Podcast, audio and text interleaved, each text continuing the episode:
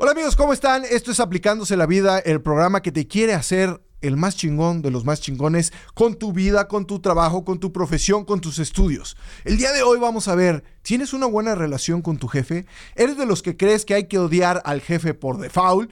¿O eres de esos jefes que crees que siendo regañón vas a tener el control de tu compañía? Vamos a responder estas respuestas, así es que ya inicia aplicándote en la vida. ¿Qué onda? ¿Cómo están? Esto es Aplicándose en la Vida, el programa que te enseña a ser muy chingón, hecho por dos chingones, un gringo y un mexa, que queremos enseñarles cómo no estar tropezando con la misma piedra y no estoy cantando canción. Pero el día de hoy tenemos un tema súper interesante. Eres uno de los tantos mexicanos que tiene sentimientos encontrados hacia su jefe. O sea, te cae mal y le tienes le tienes mala vibra. En este episodio, Jeremy y yo los vamos a hacer ver cómo los mexicanos hacemos mal en estar siempre como enemigos de nuestro jefe y cómo solucionarlo para que crezca nuestra carrera. Así es que ya comienza aplicándose en la vida el programa del Mexa y del Gringo para todos ustedes. Jeremy, ¿cómo estás? Bien, yo puedo responder que no a la pregunta por no ser mexicano. ¿Por qué? Porque aquí dice, si eres un mexicano, pues no lo sé. Ah, pero eso fue de producción. Tú eres más mexicano que queso Oaxaca, dicen. ¿Que, el cacahuate? No, como es el, eh, nopal. El nopal, más mexicano que el nopal. ¿Sabes que el cacahuate japonés es mexicano? No. Los, los, cacahuates japoneses se inventaron en México, pero lo inventó un, japonés que vivía en México. Por eso le pusieron los cacahuates japoneses. ¿Ah, sí? bueno, te voy a decir algo que a lo mejor sí no sabías. ¿La ensalada César, sabías que es de México? Oh, no. No, la ensalada César se hizo por primera vez en el Hotel César de Tijuana. Por eso ah. se llama ensalada César. No porque sea romana. Y Ay, yo pensé que era romana. No, no, no, no, Es de, de, Tijuana. Jamás voy a comer otra ensalada César. Y, la margarita también es de Tijuana. También es de, Tijuana la margarita. Porque no es ensalada de Tijuana. De Tijuana, no sé. Era del Hotel César. Pero bueno, ¿Tú alguna vez en tu vida laboral le tuviste saña? Esa es la palabra. ¿Saña? Saña, sí. Saña es como una manera más coloquial de decir, eh, le, tenías mala vibra o te caía mal tu jefe. Yo, sí, yo recuerdo trabajando en una compañía fletera de aviones y yo era un agente de exportación y mi jefa yo que no presto muy bien para tu jefa, tu, jefa era gringa o mexicana? Gringa, gringa, Porque yo sé que la fletera también trabajaste en Chihuahua, ¿no? Oh, ya, ya. Eh, no tenía jefe en esa época.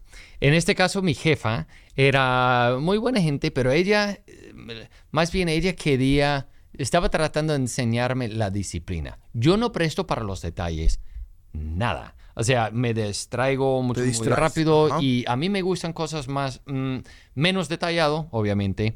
Y en este, como agente de exportación, o sea, tenía que yo hacer el documento y verificar que todo está bien y todo eso, pero no lo hice muy bien frecuentemente. Así que cada día me dio unos documentos que había hecho mal y tenía que volver a hacerlos. Pero después, y yo no iba a tener éxito con eso. O sea, el tratar de hacer algo al cual no estoy yo construido a hacer bien. así que la chavita que estaba a mi lado, muy buena gente, a ella no le gustó nada. A ella le gustó lo de los detalles, pero lo que a ella no le gustó era el, rastrear los paquetes, las paqueterías perdidas. Y a mí me encantó. Porque tenías que tomar en cuenta, ok, este paquete fue a través de Chicago y esta aerolínea a veces no hacen esto, bla, bla, Y yo me puse, o, una vez hablé con uh, Hamburg y les pregunté, o, hablé con Hamburg y, y, les pregunté, oye, si das, sales de tu oficina, das vuelta a la derecha, tienes una línea amarilla, dentro de eso ¿Has encontrado una paleta que tiene no, una etiqueta un, un palet, Un palet. una tarima. Una, una tarima. Una tarima. Ah, que tiene etiqueta esto y me salieron, volvieron, sí. O sea, tan bien lo hice que hasta pude te, te gustaba como Te gustaba como jugar al detective. Yeah. Y eso hice muy bien. Mi, eh, mi jefa no me dejó hacer eh, el trabajo de ella. Y yo estaba como pero si yo lo puedo hacer bien y lo hice bien y esto no hago bien, porque no hago eso y ella me hace esto? Y ella dijo que no, pero yo, cabrón que soy, en las, eh, ella también intercambiamos los roles en- cuando no nos estaba viendo y yo hacía todo el trabajo de El eso. rastreo. Yo me enfoqué en lo que sí así, yo sí sabía Hacía- hacer bien. Sabías hacer bien. Y esa es la, la función de un jefe. Un jefe, eh, eh, lo hablamos en otro podcast, el líder es el que saca lo mejor de cada persona que se va supervisando. Que no me iba a hacer mejor en lo de los detalles. Nunca. No, pero, pero si e- él hubiera sido una buena jefa, se hubiera dado cuenta que tú eras bueno para rastrear y te hubiera impulsado para hacer eso. El, el- el- el jefe lo que tiene que hacer es eficientar el trabajo y, y dar resultados. Yeah. Y, y él ya no estaba pensando en el resultado, estaba Es- pensando en el proceso. Más bien le gustó reengañarme. Y Le- regañarte. regañar, engañarme, regañarme. regañarte. Y eso no me gustó para nada. Yo estaba por dejar de trabajar allá, pero hice esta alianza con mi amiguita y nos fue muy Y bien. nos fue muy bien. Yo decidí no tener jefe en esta vida eh, a los 18, 19 años.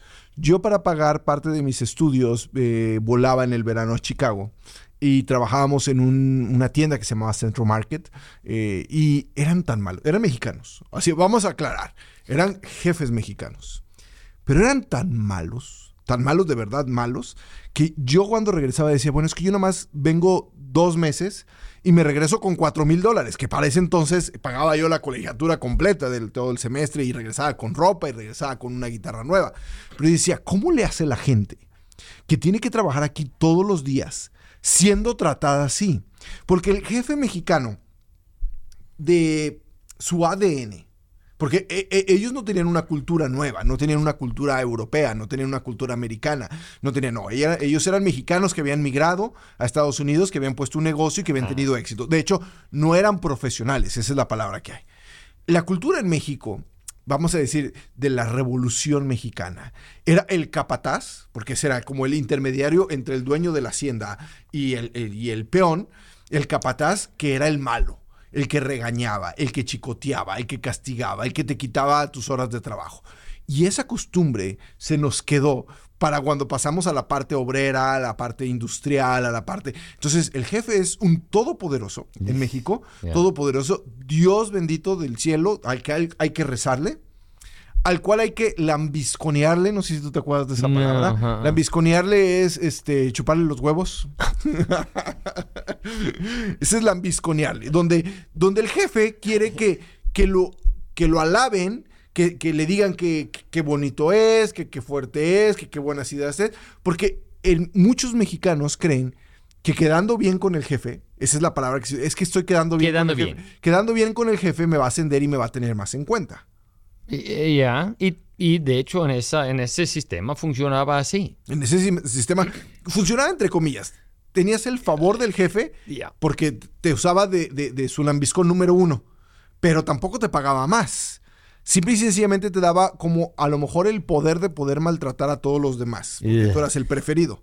Eso pasa. De lo que yo he visto, un par de veces nosotros hemos elevado a unos empleados y, y les hemos enseñado nuestra cultura, que tienes que tratar a la gente bien, que no puedes castigar por castigar. Y si vas a castigar, les tienes que decir por qué. Y si les vas a, eh, a decir por qué, les tienes que enseñar de cómo evitarlo en el futuro. O sea, es un proceso entero.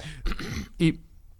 Ay, voy a tener que tener uno Un de esos. dulce de miel. Am, ¿Y qué decía de eso? De que tenías que enseñar cómo castigar, cómo no castigar, cómo era la cultura Oye, de ustedes. y, y de repente les damos un aumento de sueldo, les damos más responsabilidad y empiezan a hacer el, el, el- lo que vamos usando las palabras, el, el jefe mexicano.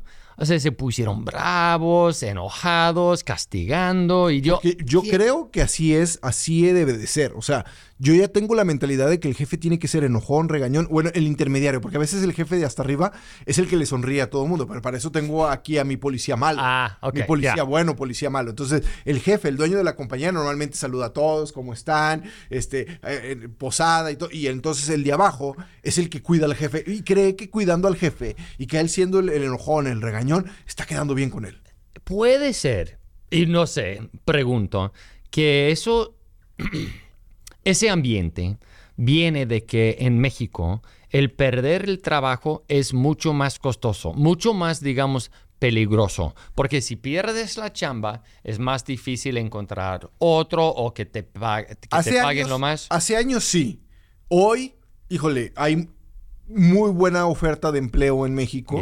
Y, y entonces ya los millennials, Pero viene eso de, de esa época, esa época cuando sí, era... era, era cuidar. Porque tú no sabías si... eh, en México hay un, un dicho muy malo que dice más, más vale malo por conocido que bueno por conocer. Ajá. Entonces quiere decir, mejor me, me quedo aquí donde ya sé de- qué tanto duelen los azotes a irme a otro lado que A a lo no mejor me dónde. azotan, pero tengo, tengo, tengo como la, la- la incertidumbre de si, si, si azotan o no.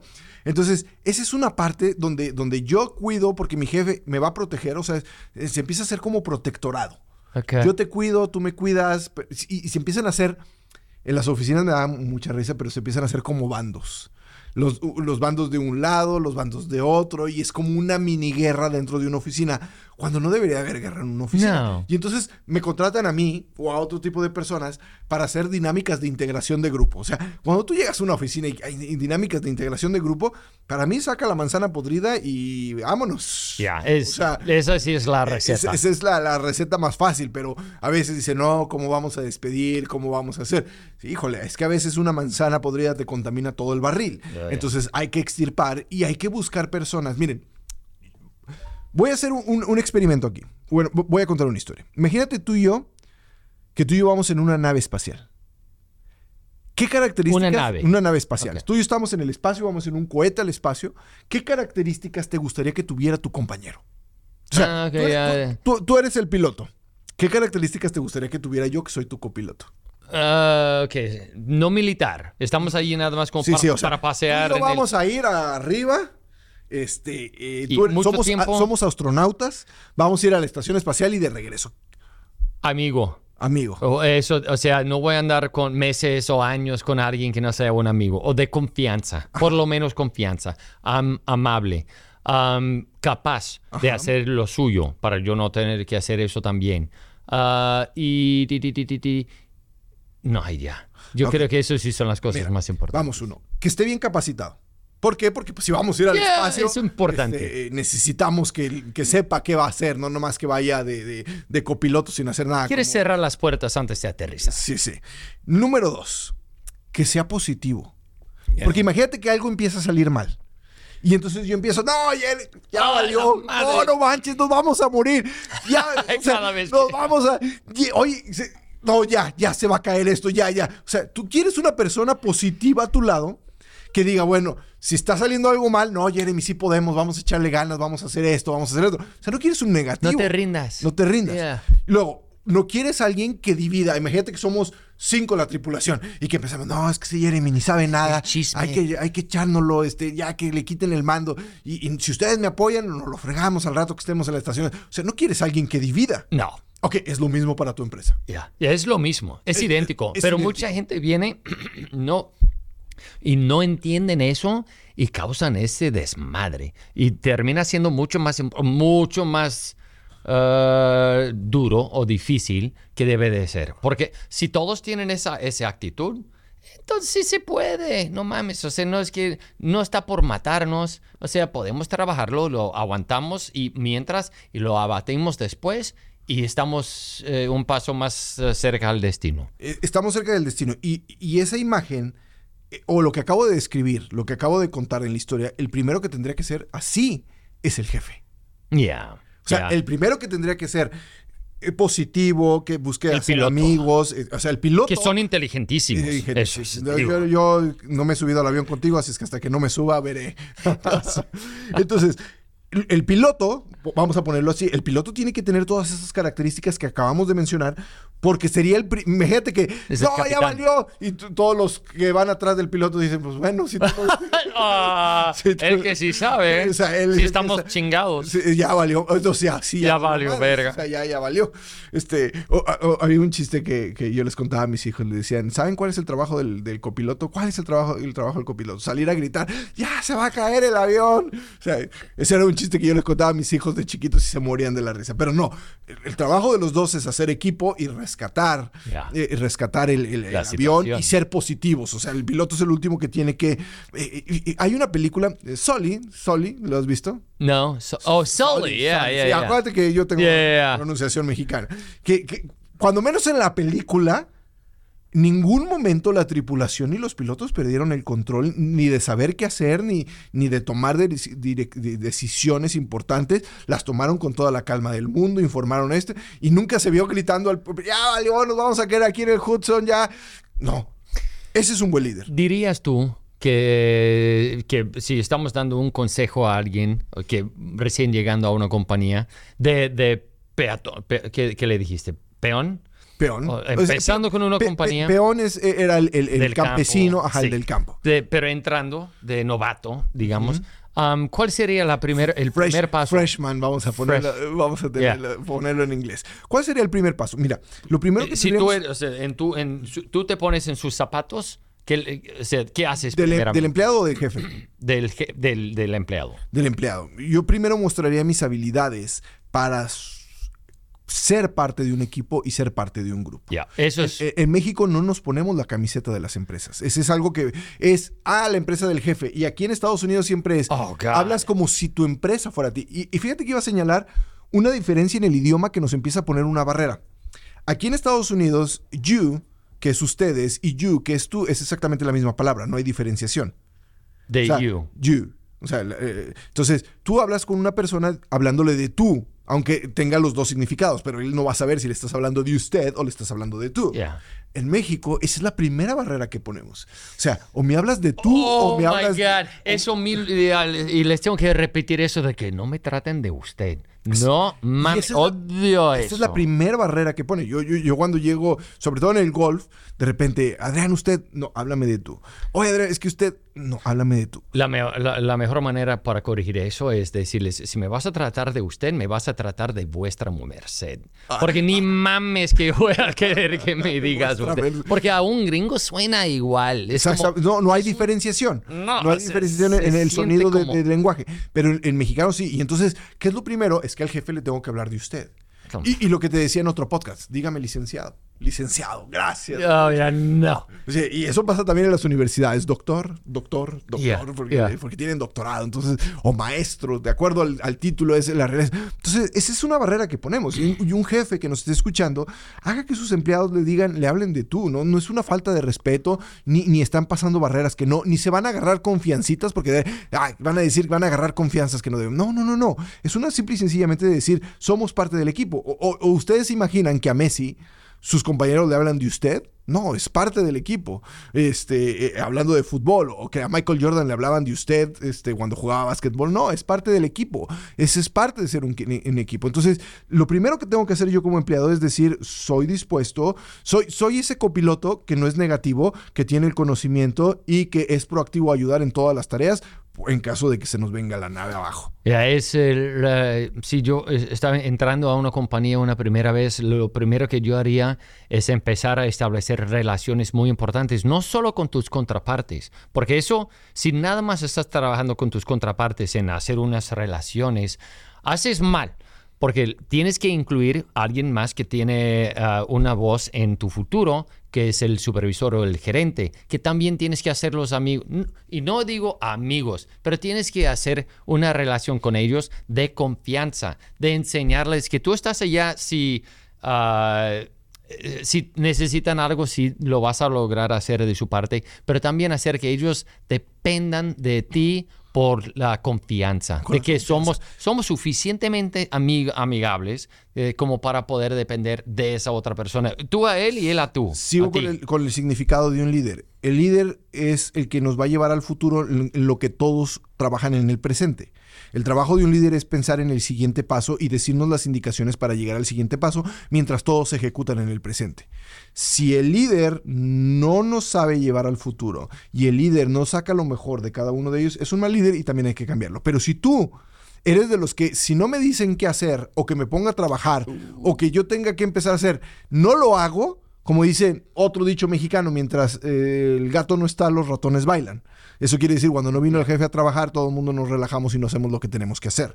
Entonces, en ese momento, el equipo no va a funcionar. Y entonces es tan importante a los, a los CEOs que nos estén escuchando, a los directores de, algún departamento, saber escoger a nuestros managers, como también es muy importante saber escoger a nuestros subordinados para que ese equipo de trabajo, esa área de trabajo, ese, ese, ese mm, eh, núcleo, tenga productividad y que tenga buenos resultados. ¿Y de quién son los buenos resultados? Del equipo, de la compañía y de la subdivisión si quieren, pero todos van en conjunto como equipo. Y si estás esperando que alguien más te dé trabajo, recuérdense que el esperar no es un paso al destino. No es, no es un paso al éxito. Ya lo vamos a poner. Esperar no es un paso al éxito. Jeremy Aspen. Jeremy Aspen. Y vamos a poner una foto tuya. Amigos, esto fue Aplicándose en la Vida, el programa de gente chingona que les está enseñando cómo no odiar a su jefe y cómo tener una buena relación con su jefe va a tener resultados más productivos y mejores resultados para ti y para tu jefe que si lo odias. Y también como jefes, pónganse las pilas y no sean ese jefe mandón, enojón y todopoderoso que hace que sus empleados se alejen de ustedes. Jeremy, nos vamos. Siempre un placer. Siempre un placer. Yo soy Adrián Gutiérrez y sigan este y otro podcast en anekim.mx, en Instagram Anekim y en Facebook también Anekim. Todas nuestras redes sociales para que tengan o puedan escuchar este y otro podcast y más los que vengan. Hasta luego.